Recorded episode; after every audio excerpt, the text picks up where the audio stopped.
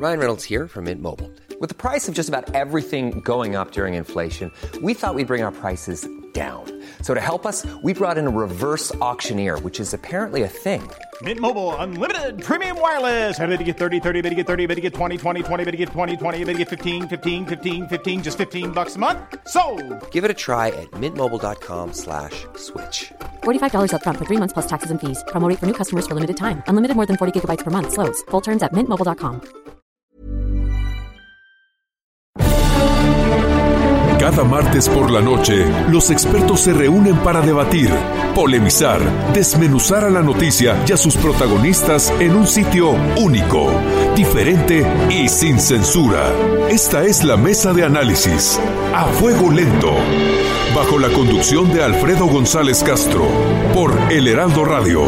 Iniciamos.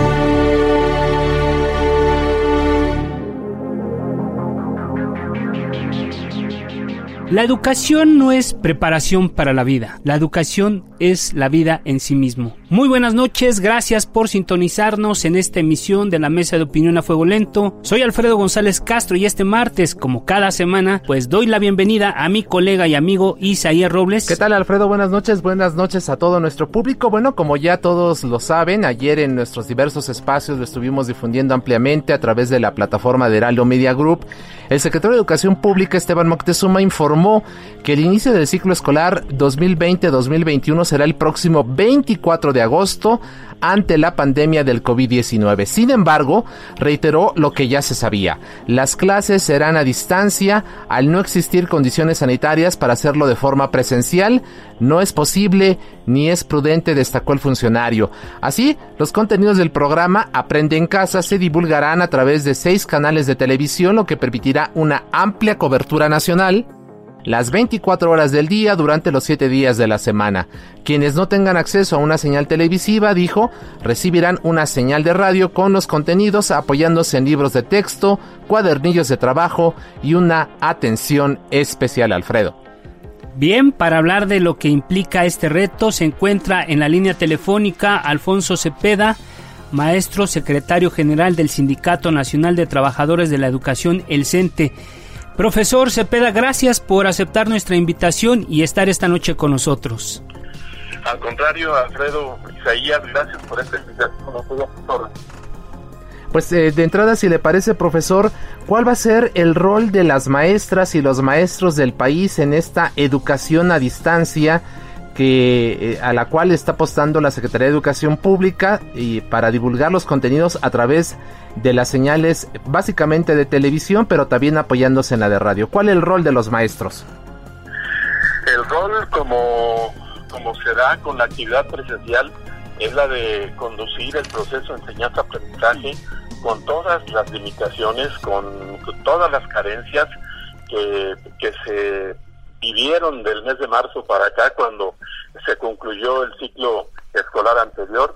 Ahora lo que tenemos que hacer es revisar qué fue lo que nos faltó, revisar en qué en qué hizo hizo eh, falta la presencia de los padres de familia, la presencia de los propios maestros y reforzar reforzar todo aquello que de alguna manera dificultó e hizo eh, tortuoso en muchos sentidos el trabajo de las maestras, de los maestros, de los alumnas, de las alumnas y los alumnos. Claro, ¿podría precisarnos justamente, yo me imagino que a estas alturas ya tienen ustedes un, un análisis, un balance justamente de estas limitaciones, de estas carencias, de las dificultades y lo que, como usted comenta, lo que hizo tortuoso este, este, esta primera etapa de la educación a distancia?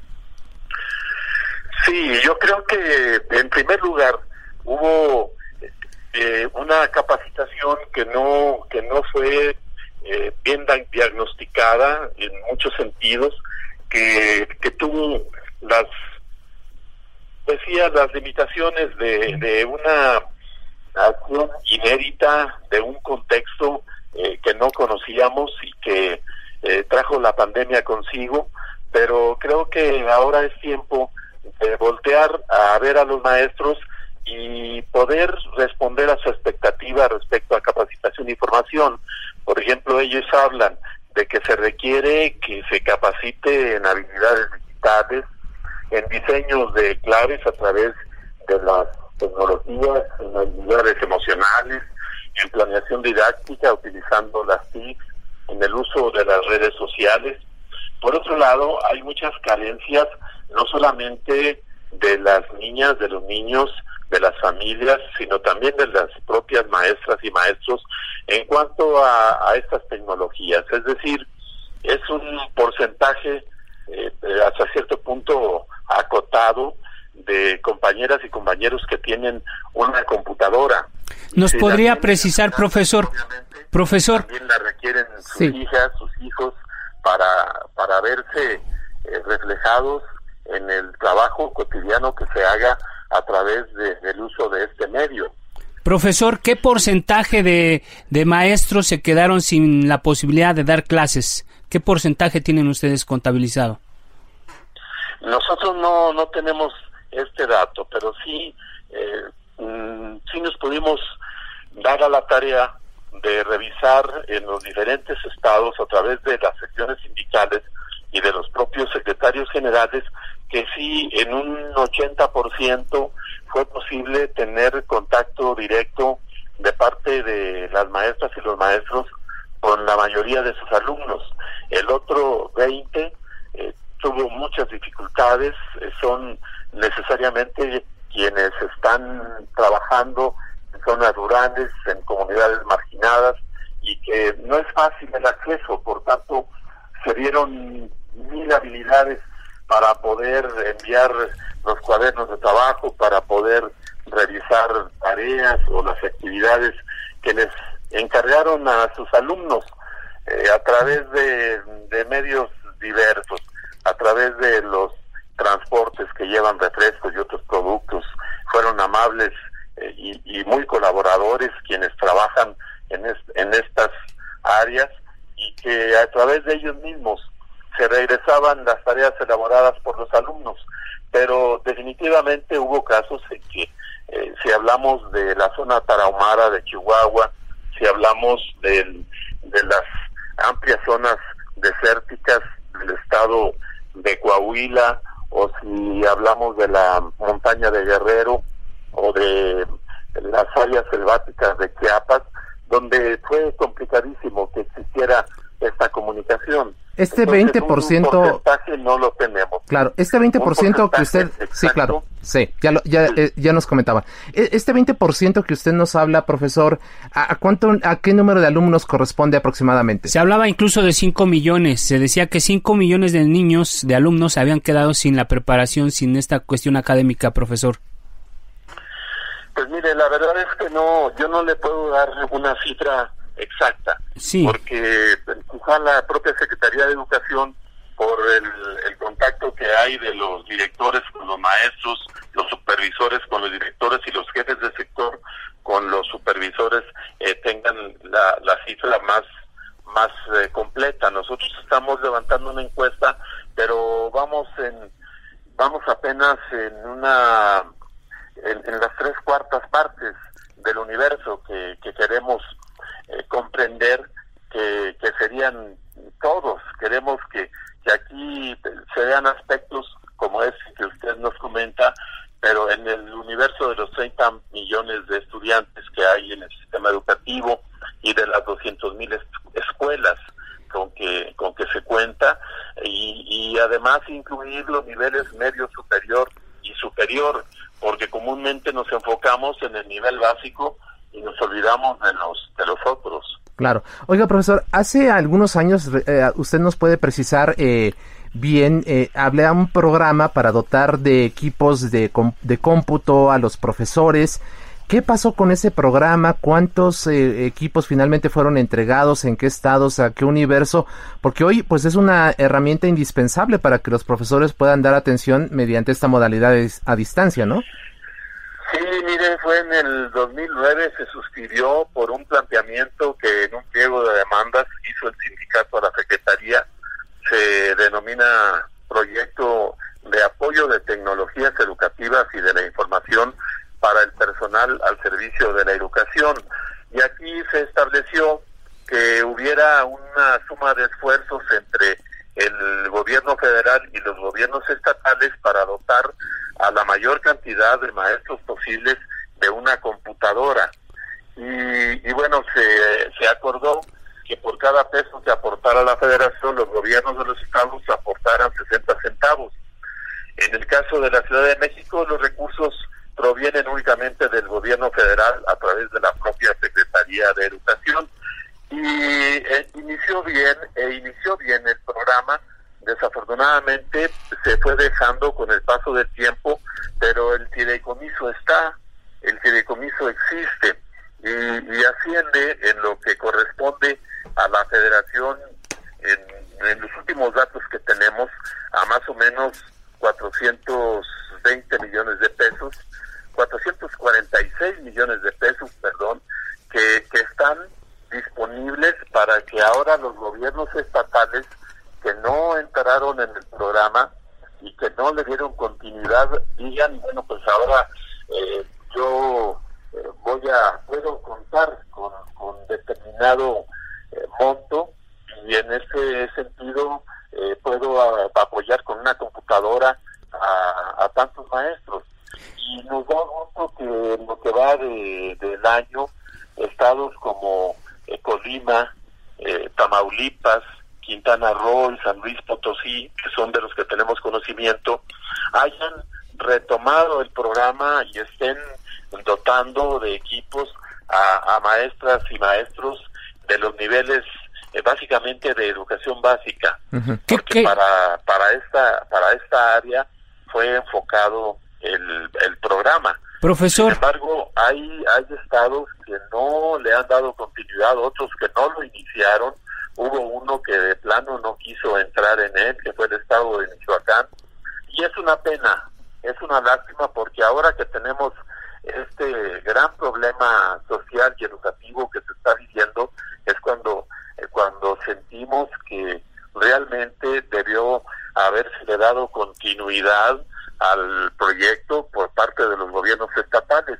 Y hacemos un llamado a los gobernadores que, que no que no pudieron, más bien eh, eh, los gobernadores actuales mm, recibieron eh, la comunicación, recibieron la información de que existe el fideicomiso. Sin embargo, quizá por la falta de recursos y ahora con, con esto de todos los recortes por la pandemia sea complicado. Sin embargo, nosotros hacemos un exhorto para que se haga un esfuerzo adicional. Profesor, eh, una pregunta ya para ir cerrando este espacio. ¿Qué cobertura prevén ustedes para, para el regreso a clases? Eh, los, ¿El 100% de los profesores están en condiciones de, de volver al, a, la vida académica o va a haber una, una reducción? No, no, de ninguna manera. Si, si ahora, qué bueno que nos pusimos de acuerdo, porque si recuerda usted, nosotros hicimos una serie de planteamientos a la Secretaría de Educación, tres puntos fundamentales, y uno de ellos era la de garantizar la salud, de garantizar la integridad física y mental de los alumnos, de las alumnas y de los maestros en nuestro caso. Y quiero decirle que, que todos nuestros compañeros están en la disposición de entrar en los procesos de capacitación que se den, de hacer lo que sea necesario para buscar la comunicación con sus estudiantes, con, con sus niñas, con sus niños, con sus jóvenes, con los padres de familia y, y hacer lo que nosotros decimos un gran esfuerzo conjunto entre los padres, la sociedad, ustedes, los medios de comunicación, las autoridades educativas y obviamente los docentes y los trabajadores de la educación para para afinar bien todo lo que eh, lo que pudo fallar, las omisiones, las ausencias, las deficiencias, los pasivos que se dieron en la primera etapa del sistema de educación a distancia. Nos congratula que se hayan sumado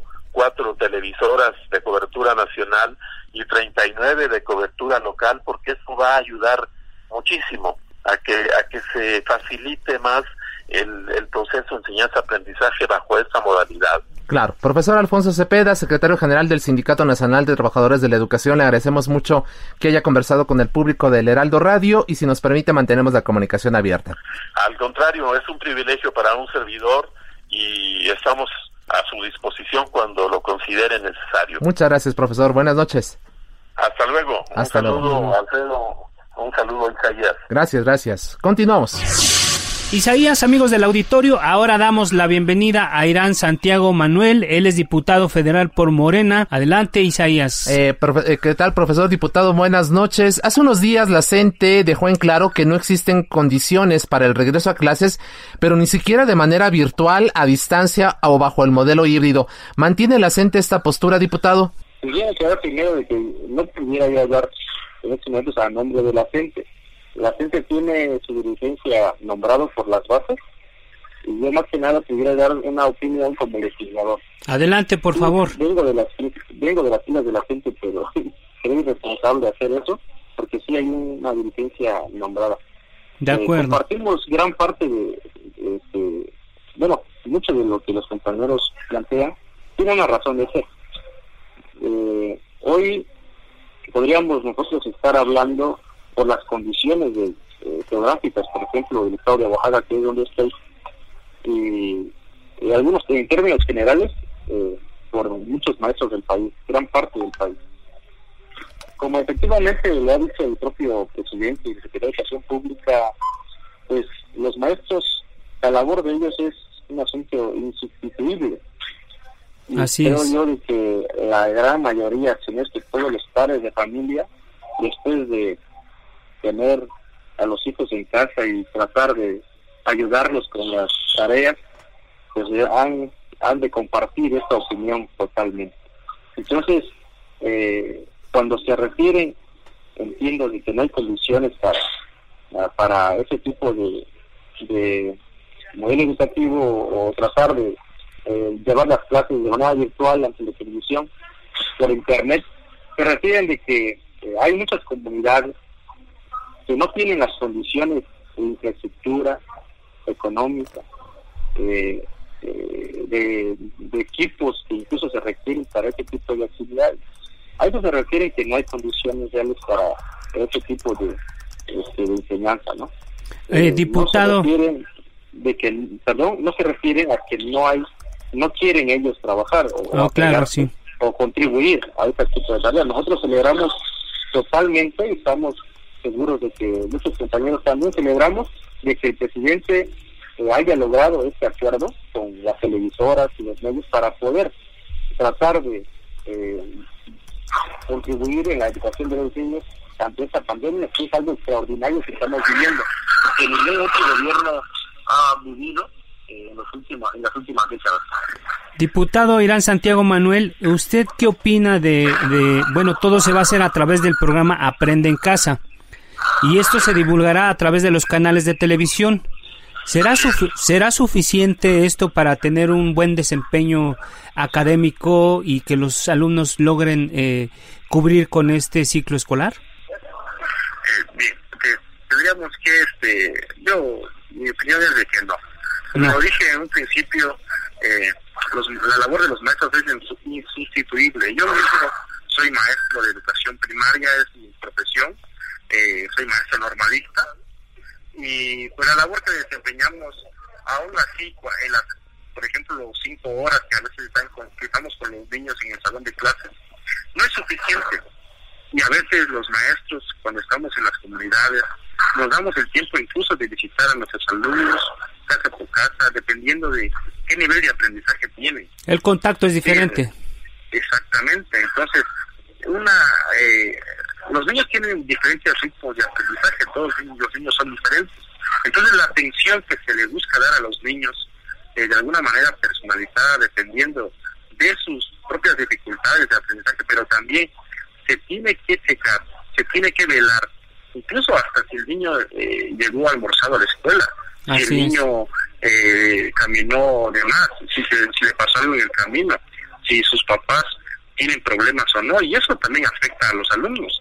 Todo eso tiene que ver con la- el proceso de aprendizaje de nuestros alumnos. Entonces, confiarnos de que solamente por medio de la televisión los niños van a aprender lo que eh, aprenden en las escuelas y a veces también hay que reconocer con eh, el apoyo de los papás, de los padres de familia que eh, muchas veces tienen, ponen todo el empeño, aún con las propias este pues fortalezas y debilidades, ¿no? Y a veces los maestros que nos formamos para esto, a veces eh, hay contenidos, depende de, de, la actualización que vayamos teniendo en cada época, en cada etapa, nos vamos actualizando y, y, se nos ejecutan algunos temas.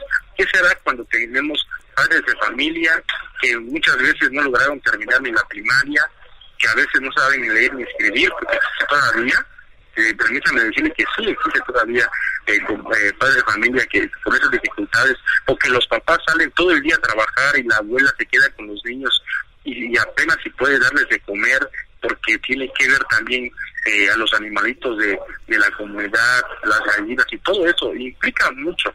Entonces, dependiendo de las condiciones que viva el niño, a veces nosotros nos damos la tarea de visitarlo, aunque sea unas tardes, para contribuir con ellos a lo que muchas veces los papás no logran tener. Claro. Y lógicamente en las zonas urbanas tenemos otras condiciones en donde los papás pues aunque sea tarde que lleguen de trabajar, porque ya en la actualidad la mayoría de los papás trabajan, los papás llegan cansados y buscan también de pasar ratos con sus hijos, tratar de velar si es que fueron, este, eh, cumplieron con las tareas, mínimamente revisar si les calificaron los maestros la tarea, etcétera, y también y muchas veces, eh, pues, eh, la realidad que enfrentamos, pues a veces también los dejan con los abuelos y a veces los niños también eh, a veces hay que revisar si hicieron bien las cosas o no y lógicamente eso nos obliga también a pensar eh, cuál es la realidad que los que los niños tienen en las zonas urbanas. Entonces es algo muy complejo y contacto muy complejo es muy indispensable para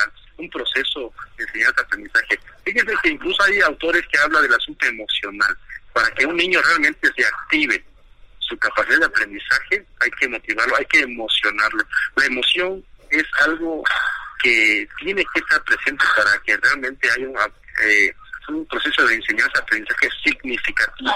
y para que eso ocurra y que los niños eh, no se graben las cosas de memoria y que las cosas tengan que aprenderlo para para una enseñanza para la vida, hablan algunos autores también, pues yo creo de que eh, es importante todo eso que estamos comentando. Entonces celebramos efectivamente la, ese acuerdo que llega el presidente porque busca la manera de enfrentar esa contingencia, sin embargo es más, es más que claro que es indispensable la labor de nuestros maestros. Insuficiente por ahora. A ver, eh, tiene una pregunta mi compañero Isaías. Claro, diputado, eh, diputado eh, ¿usted cree que esta estrategia va a profundizar el rezago de los alumnos en ciertas zonas y también eventualmente las diferencias socioeconómicas que existen en, en la comunidad de mexicana?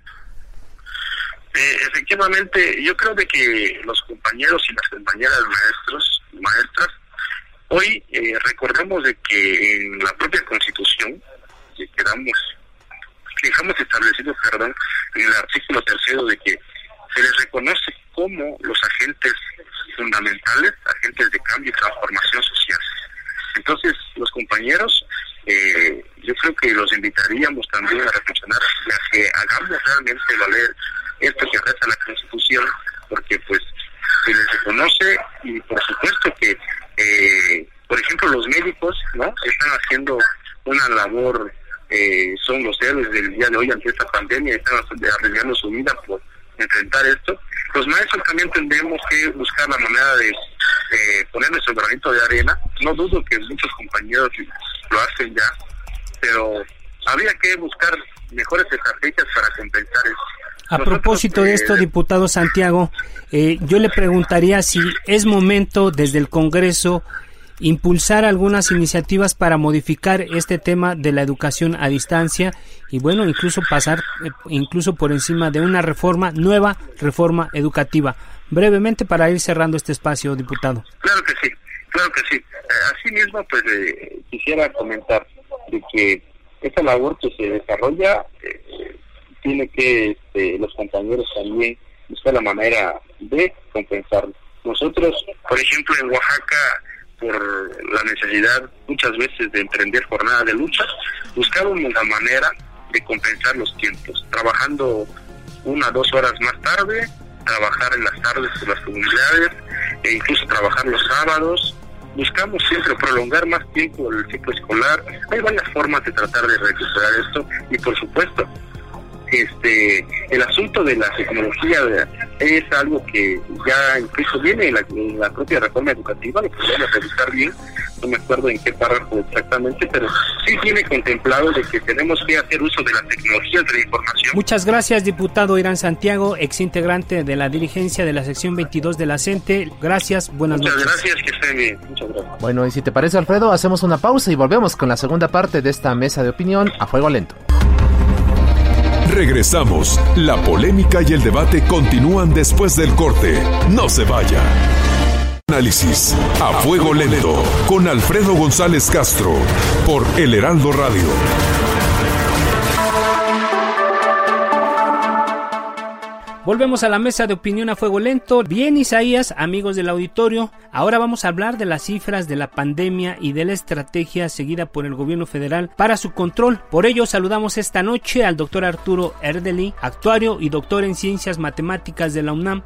Doctor, gracias por aceptar nuestra, nuestra convocatoria esta noche. ¿Qué tal? Mucho gusto a sus órdenes. Eh, doctor, eh, de entrada vamos eh, directo a la información. Si, si nos permite, de seguir la actual tendencia, ¿cuándo considera usted que México llegue lamentablemente a la cifra de 50 mil personas muertas a causa del COVID-19? Bueno, eso ya, digamos, eh, creo que es eh, se puede alcanzar en, el mismo mes de agosto, pues, ¿no? Digo, dado el, avance, te digo, tenemos un ritmo como, pues, eh, es muy variable, ¿no? Por los reportes que a veces suben y bajan con los fines de semana, pero bueno, tenemos un promedio como de, de 500 nuevos defunciones reportadas por día, entonces, bueno, este, en los niveles actuales, pues eso parece que va a ocurrir este mismo mes de agosto. Así es. ¿Cuáles son las proyecciones que tienen ustedes eh, para este mes, para los siguientes? ¿Con qué cifra eh, consideran ustedes que podría cerrar eh, México en términos de deceso por justamente esta pandemia?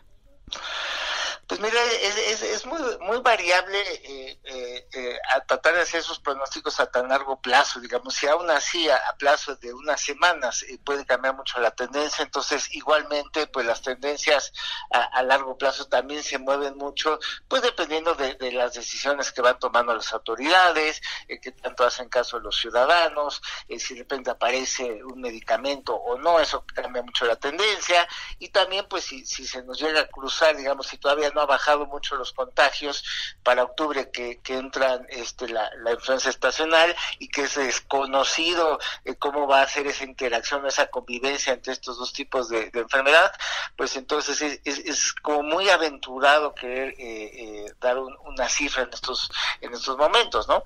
Digamos, en cuanto al número de, de, total de casos, que, que ahorita este, andamos pues ya rondando casi los 450 mil, este, pues sí, sí se ve factible que vayamos a, cruzar el, millón de casos para eh, finales de año, con la tendencia que tenemos este eh, en estos momentos. Digo, sé que eh, un millón suena muy muy espectacular, pero recordemos que es el total de casos detectados desde el inicio de la epidemia. La mayoría, pues son, ya sabemos, son casos leves, casos que ya se recuperaron, este, o algunos que fallecieron.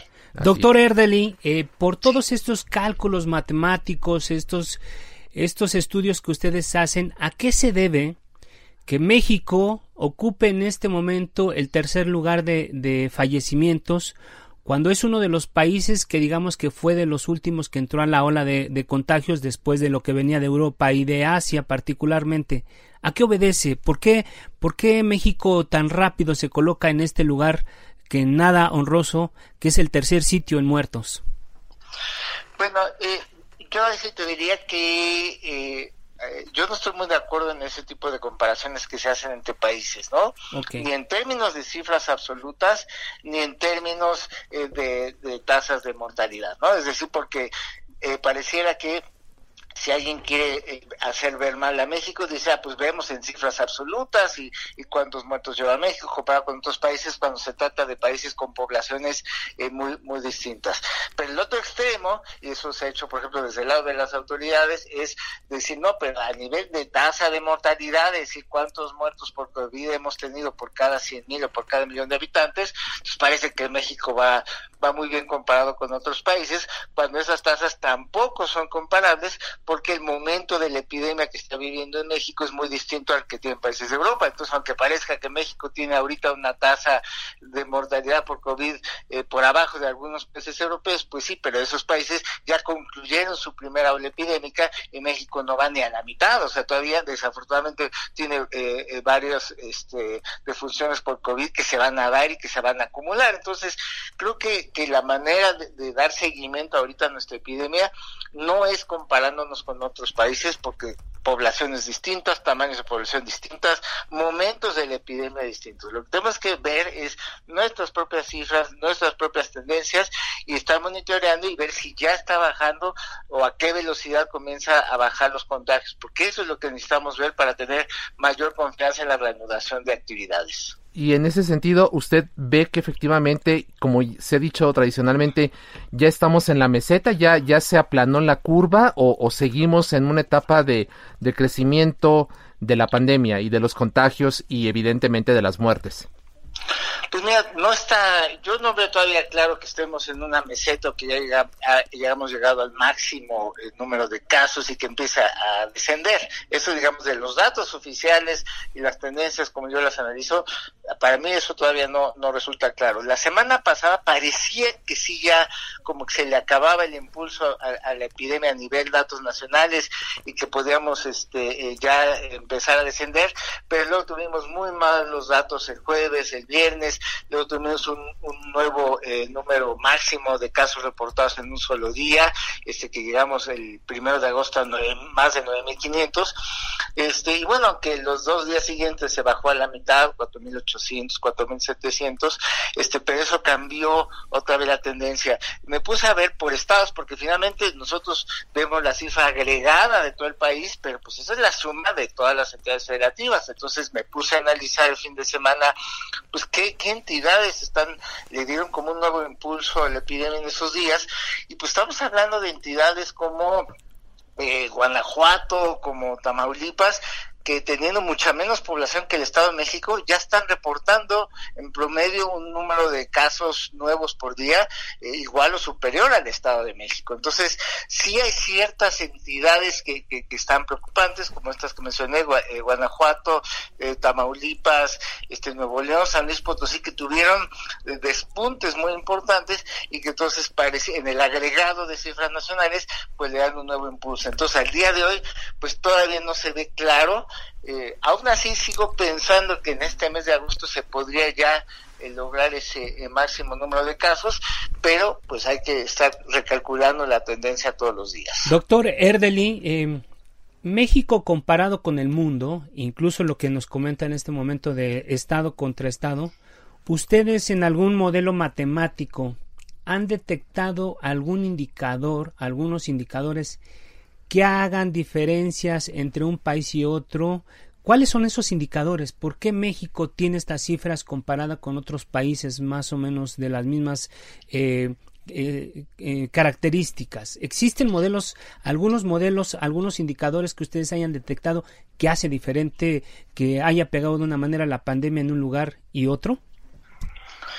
Yo creo que no es un tema ni de modelos ni de indicadores, es un tema de que, que las características de cada país son muy distintas, el estilo, el manejo que hacen las autoridades de la epidemia es muy distinto, los sistemas de salud son muy distintos, entonces querer comparar países por medio de dos, tres, cuatro indicadores o por medio de algún modelo creo que, que es, es muy, eh, no es la forma de evaluar si vamos bien o vamos mal. Por supuesto que es interesante ver eh, las cifras de otros países, ver qué están haciendo y ver qué se podría adaptar para el caso de, de México. Quizás eh, de los indicadores que, que muchos siguen, el que sí sería una eh, observación fuerte para México es el índice de eh, eh, la, tasa de positividad que tenemos, ¿no? Es decir, de todas las pruebas que se aplican, este, qué porcentaje resultan positivas. Y sin duda los, los niveles de positividad de México sí son de los más elevados del mundo. Eso sí es preocupante porque nos habla pues de lo que ya,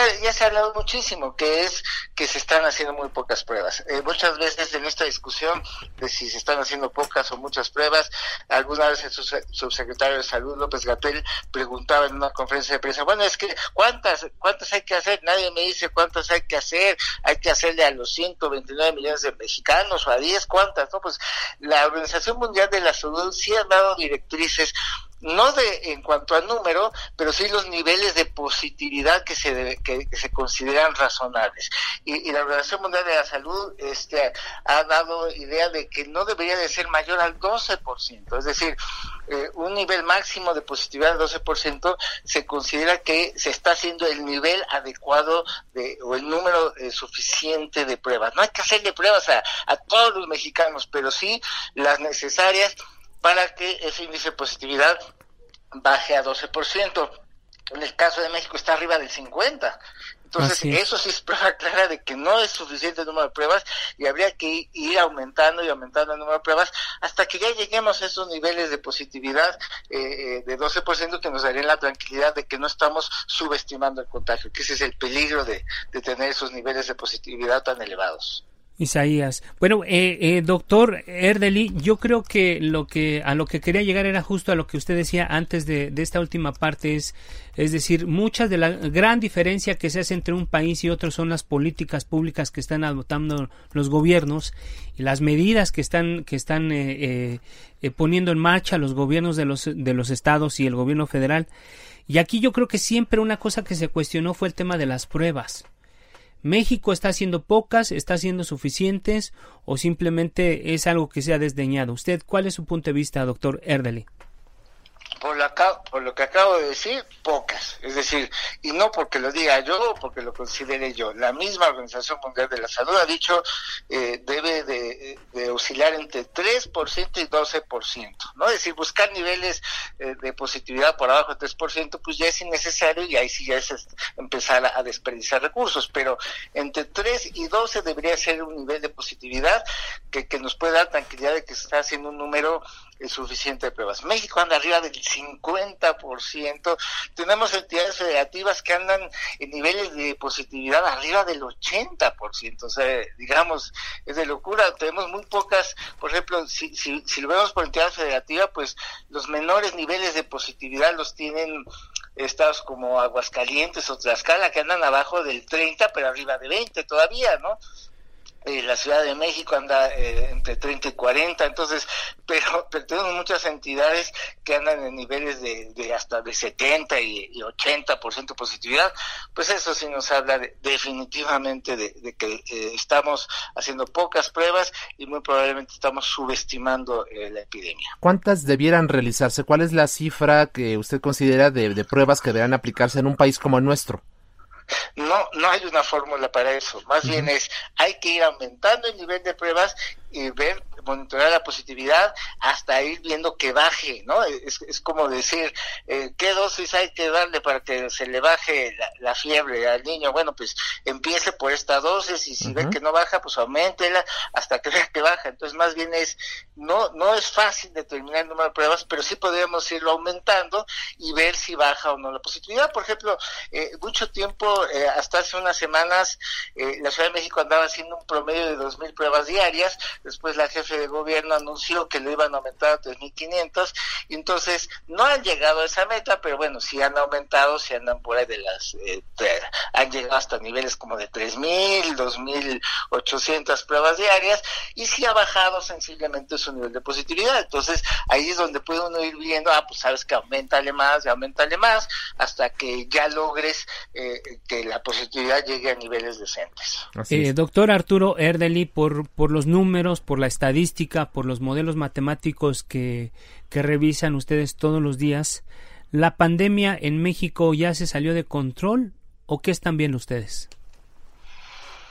Bueno, eh, yo diría que se salió de control, o sea, digamos, sí sí se le ve ya que va quizás acercándose a niveles máximos y que posiblemente en este mes comience a haber un descenso del número de nuevos casos confirmados por día. Lo que temo es que va a ser un descenso muy lento, ¿no? Un poquito como lo que el pasó a Estados Unidos, ¿no? Que llegó a, un, bueno, a un primer, digamos, pico a principios de abril, luego empezó un descenso muy lento, muy lento, luego a medio camino se, se estacionó, y, luego vino un repunte que acabó en niveles del doble del primer pico. Entonces, eso es lo que tengo para México. Quizás sí vamos a ver un ligero descenso en los próximos meses, pero si es demasiado lento como parece que va a ser, y, nos agarra octubre todavía con, cierto nivel de contagios, pues no sabemos cómo nos va a ir junto con la influencia estacional y que podrían darse eh, repuntes. Entonces, ese es realmente peligro. Más que fuera de control es las oscilaciones que va teniendo. Aunque veamos bajar un poquito, eh, puede volver a subir, ¿no? Entonces, eso hace que se alargue demasiado la epidemia y pues económicamente es inviable para muchas personas continuar con, eh, confinada con, con tantas restricciones ese es justamente lo que le queremos preguntar ahora. ¿Fue un error apostar a disminuir la velocidad aunque los casos seguían aumentando de manera muy importante? ¿Hay un error en esa estrategia adoptada por la Secretaría de Salud y el Gobierno federal? Pues es, es, muy difícil eh, evaluar las estrategias, sobre todo porque se tuvo que adoptar una y, y, siempre queda la duda de si otro tipo de estrategia hubiera funcionado mejor. O sea, digamos, en una etapa inicial pues era necesario el, el, confinamiento pues para darle tiempo al, gobierno federal armar una estrategia, este, a, a aumentar la capacidad hospitalaria, en fin, todas las cosas que se hicieron. Pero eso era viable al inicio y, unos pocos unos pocos meses, ¿no? Ahorita creo que comparado con otros países lo que nos ha faltado es más pruebas, más rastreo de casos este, y contactos este, para realmente cortar las cadenas de transmisión y, que podamos continuar nuestra vida, pero sí con, con elementos muy contundentes eh, en ese sentido, eh, una, eh, digamos, una promoción mucho más contundente y agresiva del uso, por ejemplo, de los cubrebocas o, mascarillas, que desafortunadamente desde el gobierno federal ha habido una resistencia enorme desde el presidente y el propio subsecretario, que han vacilado mucho en cuanto a usar o no usar o si es efectivo no. Cada vez hay más evidencia de que eh, la principal eh, forma de, contagio es por aerosoles. Entonces, en ese sentido, el cubrebocas, si bien no es 100% una garantía, sí disminuye eh, la posibilidad de contagio o por lo menos eh, disminuye la, carga viral que podemos adquirir en caso de una infección. Entonces, esa parte sí, sí ha faltado y todavía se puede hacer. Es decir, si, hubiera un cambio ya de actitud desde el gobierno federal, que viéramos al presidente usando este cubrebocas todo el tiempo, que viéramos a, su sector salud usando cubrebocas todo el tiempo, aunque ellos no lo necesiten en lo personal, pero darían un mensaje muy útil y muy importante a la población de que esto es en serio, que sí sirve, que sí ayuda. Si no vemos a nuestros líderes principales usando el cubrebocas, pues va a haber mucha gente que dirá, pues yo por qué no, no, no recibe el mensaje, aunque haya muchos especialistas este, que ustedes puedan entrevistar que les digan, sí hay que usar cubrebocas, no tiene el mismo impacto. El micrófono más grande de este país está el Palacio Nacional y si desde ahí no hay un llamado al uso generalizado de cubrebocas, eh, eh, entonces los contagios, pues aunque empiecen a descender, lo van a hacer muy, muy lentamente y siempre con un riesgo de repunte. Doctor Arturo Erdeli, eh, a mí me gustaría que nos platicara cuál es su punto de vista sobre el tema de los del semáforo, la manera en cómo se, se implementa y cómo se está estableciendo este este, este, digamos, estos colores de la pandemia, ¿usted cree que eso es adecuado para, para el manejo de, de, de, este, de este problema, de esta emergencia sanitaria en el país? Pues eh, yo diría que el problema no es la herramienta, sino el uso que se hace de ella. Entonces, iniciamos con el semáforo eh, el primero de junio, con el inicio de la nueva normalidad. Ustedes recordarán que empezamos con todas las entidades en rojo, excepto una, eh, que empezaba en naranja, y como que hubo mucha eh, molestia o desacuerdo en, en varios ejecutivos estatales, y ni dos semanas duró la metodología que inicialmente tenía el semáforo cuando la cambiaron y, fue evidente que no fue por criterios técnicos, hubo presiones más de tipo político, entonces cambian la metodología, entonces de por sí la metodología del semáforo es arbitraria. Aunque digan que es un instrumento técnico eh, que se basa en los datos y en las mediciones, sí, pero el decidir los umbrales de, qué nivel a qué nivel es rojo, de qué nivel a qué nivel es naranja, es totalmente a juicio subjetivo de las autoridades, pero bueno, tomaron una decisión, arrancamos con un eh, semáforo con cierta metodología que, que definieron las autoridades y ni dos semanas duró y vinieron las presiones, las críticas y lo, lo cambiaron y entonces pasamos de, que solo hubiera una entidad naranja a que la mitad ya estaba en naranja y mitad de rojo. Entonces,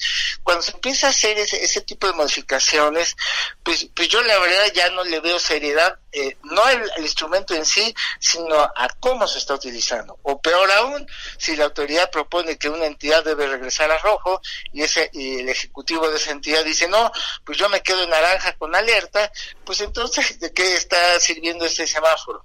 Y eh, en cuanto al semáforo mismo, mi mayor crítica es que se apoya fuertemente en los niveles de hospitalización pero la hospitalización es la consecuencia indeseable. Entonces, nada más estar viendo eh, eh, esa parte, aunque dicen que es porque son datos eh, más actualizados, que fluyen más rápido, más confiables, pues sí, pero estamos viendo solo esa parte. en la metodología original del semáforo, la positividad, pues pesaba casi nada, pero pesaba algo, ¿no? Y al contrario, yo creo que debería ser el nivel de positividad que debería de ocupar un lugar y una ponderación importante del semáforo que ahorita no tiene. Y en estos momentos, como usted comenta, no tiene, ¿qué peso tiene en las decisiones del gobierno federal estos niveles de positividad que usted ha recalcado a lo largo de la, de la conversación? Pues ninguna, porque eh, tiene, eh, como ya lo expliqué, estamos relacionando el número de pruebas, entonces este gobierno se ha resistido a que esa es la estrategia a seguir, no han querido aumentar, digamos, de manera importante el número de pruebas, entonces pues obviamente un indicador que va muy asociado a eso, pues no lo quieren, ni, lo mencionan, ni, ni se habla ya de él, ¿no?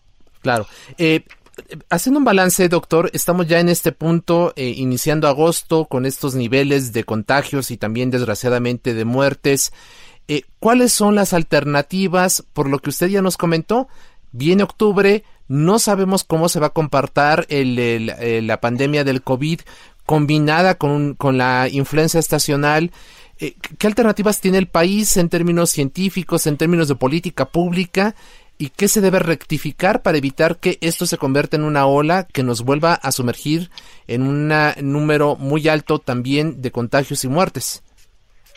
Pues definitivamente con, con, los últimos resultados de investigaciones científicas respecto a lo que funciona y no, es el uso generalizado de cubrebocas. Digamos, eh, lo ideal sería que desde el gobierno federal eh, se, adoptara esa campaña, no se está haciendo, pero yo creo que al menos podría haber eh, organizaciones de la sociedad civil o otro tipo de grupos que hagan un, una promoción muy fuerte, muy importante del uso de cubrebocas. Creo que es, es algo al alcance de, de, la población, este, que se puede generalizar su uso y en la medida en que viéramos más y más gente en las calles usando eh, eh, cubrebocas, pues quizás nos convenceremos entre ciudadanos unos a otros de que esa es la forma de cuidarnos en tanto no tengamos una vacuna o un medicamento para controlar esta enfermedad.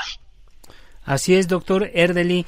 Eh, ya para ir cerrando el espacio, ¿usted considera que el gobierno todavía está a tiempo de modificar algunas de las medidas que se han tomado para hacer frente a esta crisis sanitaria? ¿Y por dónde empezaríamos, además del cubrebocas? Pues siempre estamos a tiempo de, corregir, digamos, lo, que ya ocurrió, pues ya ocurrió, los que ya se murieron, ya se murieron, ¿no? Pero todavía, pues puede haber más personas que, puedan que puedan morir si no se toman ciertas medidas, pues incrementar el número de pruebas, e incrementar el rastreo de casos. Incluso ese fue un planteamiento que hizo hace una semana la jefe de gobierno de la Ciudad de México de que iban por más pruebas, eh, por, por rastreos, por, por visitas. Bueno, creo que esa, esa estrategia que se, que se planteó en esa ocasión creo que es, es, la que habría que reforzar, que tomar como modelo a, seguir para, eh, eh, para que podamos continuar con nuestra vida, regresar a nuestro trabajo, pero que podamos hacerlo con cubrebocas y sabiendo que hay autoridades que están haciendo el rastreo de, casos y contactos y que están aislando a quien haya que aislar, porque aislar a toda la población, pues eso, eso ya no es factible. Claro. Doctor Arturo Erdeli, actuario, doctor en ciencias matemáticas de la máxima casa de estudios de la UNAM. Un honor conversar con usted. Le agradecemos mucho su tiempo, su disposición para eh, hablar con el público del Heraldo Radio y si nos permite, eh, mantenemos la comunicación abierta. Claro que sí, con mucho gusto. Muchísimas gracias al doctor Erdeli. Estamos llegando ya, Isaías, amigos del auditorio, a la recta final de este espacio. Agradecemos a quienes hicieron posible este esfuerzo, a, los, a los diputados, al líder del, CENTI, profesor, al, por supuesto al doctor Ederly por haber eh, sido parte de este programa y también a quienes lo hacen posible en su realización, Orlando Oliveros en la producción, Jorge Aguilar en los controles técnicos. Recuerde, usted tiene una cita puntual el próximo jueves 10 de la noche en la mesa de opinión en coproducción con La Silla Rota y también el siguiente martes aquí en la mesa a fuego lento. Alfredo, muy buenas noches. Buenas noches Isaías, amigos del auditorio y ya no basta solamente con quedarse en casa. Si tiene que salir, use cubre bocas. Y cuídese mucho. Buenas noches.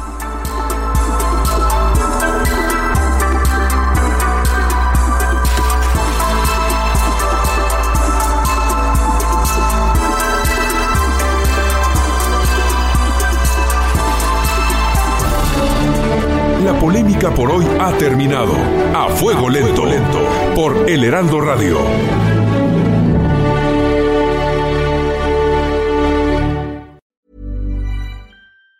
Even on a budget, quality is non-negotiable. That's why Quince is the place to score high-end essentials at 50 to 80% less than similar brands. Get your hands on buttery soft cashmere sweaters from just 60 bucks, Italian leather jackets, and so much more.